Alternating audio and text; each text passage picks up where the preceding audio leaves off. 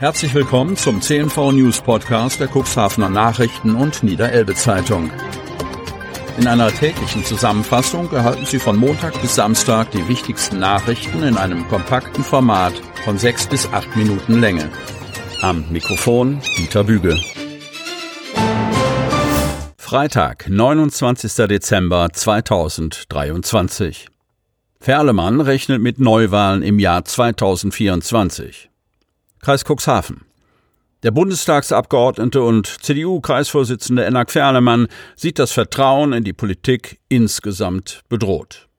Schuld daran sei die verheerende Politik der Ampel, die im ablaufenden Jahr gezeigt habe, wie man nicht Politik machen sollte. Er rechnet damit, dass es im Nachgang der Haushaltsberatung zum Bruch der Berliner Regierungskoalition und zu vorgezogenen Neuwahlen kommen werde. Eine Regierung muss wissen, was sie macht und das nach außen vermitteln. Das ist aber nicht der Fall, so Ferlemann auf der Jahresabschlusspressekonferenz der Kreis CDU im Bad Bederkesa Bösehof. Der Vertrauensverlust gegenüber der Ampel hat auch einen fatalen Verlust des Vertrauens in die Politik als solche zur Folge, so Ferlemann. Das sorge für eine Bedrohung der Demokratie in der Bundesrepublik Deutschland. In arroganter Unbelehrbarkeit habe es die Bundesregierung darauf ankommen lassen, dass das Bundesverfassungsgericht einen kompletten Haushalt für nichtig erklärt habe. Was nun folge, werde verheerend sein. Denn zum einen werde das Spardiktat etliche Ressorts hart treffen und zu drastischen Ausgabenkürzungen führen, zum anderen müssten die bereits gemachten Schulden irgendwann zurückgezahlt werden. Die abrupte Streichung von Förderungen, wie zuletzt beim Hausbau oder der Agrardieselbeihilfe für die Landwirtschaft, habe den ohnehin schon großen Unmut in der Gesellschaft weiter verschärft. Entweder die Ampel stellt ihre Politik um, was nicht absehbar ist, oder der Kanzler stellt die Vertrauensfrage, was in der zerrütteten Koalition unweigerlich zu Neuwahlen führen wird, so Ferlemann.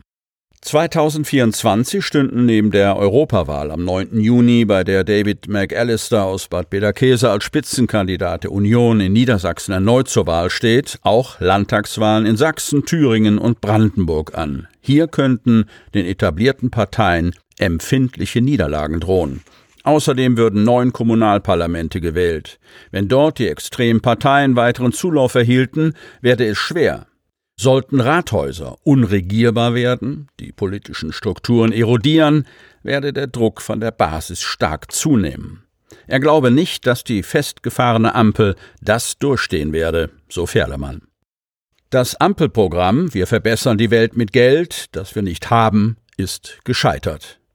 Der Erosion der politischen Strukturen auf mehreren Ebenen müsse dringend Einhalt geboten werden, zumal die kommenden Jahre mit globalen Krisen, Schuldenbergen und dem demografischen Wandel für die nachfolgende Politikergeneration kein Spaziergang würden. Die Union stehe mit ihrem gerade fertig gewordenen Grundsatzprogramm wieder als regierungsfähige Partei da. Ferlemann, wir sind für eine mögliche Bundestagswahl startklar. Auch er selbst stehe für eine erneute Bundestagskandidatur zur Verfügung. Hochwasser fordert die DLRG. Cuxhaven. Die Hochwasserlage ist in einigen Regionen Niedersachsens weiter kritisch. Die Deutsche Lebensrettungsgesellschaft Cuxhaven wurde am Mittwochabend für den Hochwassereinsatz angefordert. Eine Wasserrettungsstaffel ist mit sechs Mitgliedern, dem Gerätewagen Wasserrettung und dem Mehrzweckboot Kugelbarke zum Treffpunkt des DLG Landeseinsatzzuges Nord aufgebrochen, um im Heidekreis andere Einheiten abzulösen. Zwei weitere Einsatzkräfte sind auf dem Weg nach Hodenhagen, um die Behörden dort als Fachberater DLRG bei der Gefahrenabwehr zu beraten, teilt die Ortsgruppe Cuxhaven mit. Da die Hochwasserlage weiter angespannt ist und sich mit hoher Dynamik entwickelt, bereitet sich die Ortsgruppe auf weitere Alarmierungen vor. Feuerwehr unterstützt Einsatzkräfte. Landhadeln. Am Donnerstag erhielt die Kreisbereitschaft der Feuerwehr Cuxhaven Ost, Landhadeln, den Ruf, zum Hochwassereinsatz nach Pferden auszurücken. Innerhalb weniger Stunden mussten die Zugführer und Ortsbrandmeister der in der Kreisbereitschaft organisierten Feuerwehren ihre Einsatzkräfte bereitstellen. Die Bereitschaft Landhadeln bekam den Einsatzort Pferden zugewiesen, wo das Hochwasser der aller erhebliche Schäden zu verursachen droht. Viele Einsatzkräfte aus unterschiedlichen Landkreisen sind dort bereits vor Ort. Der Einsatzzug der Bereitschaft Cuxhaven Ost wurde angefordert, um Einsatzkräfte, die bereits vor Ort arbeiten, für die nächsten 48 Stunden abzulösen. Am Nachmittag starteten die Führungskräfte von der FTZ Kadenberge. Alle anderen Fachzüge folgten mit 186 Einsatzkräften gegen 16.15 Uhr mit dem Ziel Pferden. Havariekommando hatte 2023 vier Einsätze. Cuxhaven. Für die Bewältigung von Notfällen auf Nord- und Ostsee ist das Havariekommando zuständig. 2023 hatte die Einrichtung in Cuxhaven vier Einsätze verzeichnet. Folgenschwer ist das Sinken der Verity gewesen. Das Havariekommando in Cuxhaven, eine Einrichtung des Bundes und der Küstenländer, hat nach vorläufigen Zahlen für das ablaufende Jahr vier Einsätze absolviert.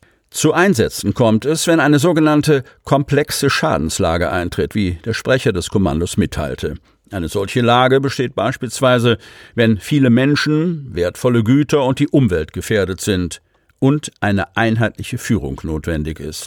Zu dem ersten Einsatz des Kommandos 2023 kam es Ende Januar, als das Frachtschiff Royal II manövrierunfähig nahe Helgoland trieb. Im August brannte der Fischkutter Wotan vor Büsum. Später sank er. Zwischen Helgoland und Langeoog stießen im Oktober die Schiffe Polesche und Verity zusammen. Die Verity ging unter, fünf Seemänner starben, zwei wurden gerettet. Im November brannte es auf dem Chemietanker Thun Gothenburg, während er sich in der Schleuse Brunsbüttel des Nordostseekanals befand. Das Feuer auf dem Frachter Fremantle Highway vor der niederländischen Küste ordnete das Kommando nicht als komplexe Schadenslage ein. Ereignisse, die sich zu solchen Lagen ausweiten können, muss das Kommando beobachten. Dass es sinnvoll ist, ein schlagkräftiges maritimes Notfallmanagement vorzuhalten, haben wir gerade in diesem Jahr mehrfach gesehen, sagte der Leiter des Havariekommandos Robbie Renner. Vor allem das Unglück der Verity habe das verdeutlicht. Zahlreiche Behörden und Organisationen haben bei diesem Unfall Hand in Hand gearbeitet und konnten zwei der sieben havarierten Seeleute retten, sagte Renner. Sie hörten den Podcast der CNV Medien. Redaktionsleitung Ulrich Rode. Produktion Win Marketing, Agentur für Podcast-Produktionen.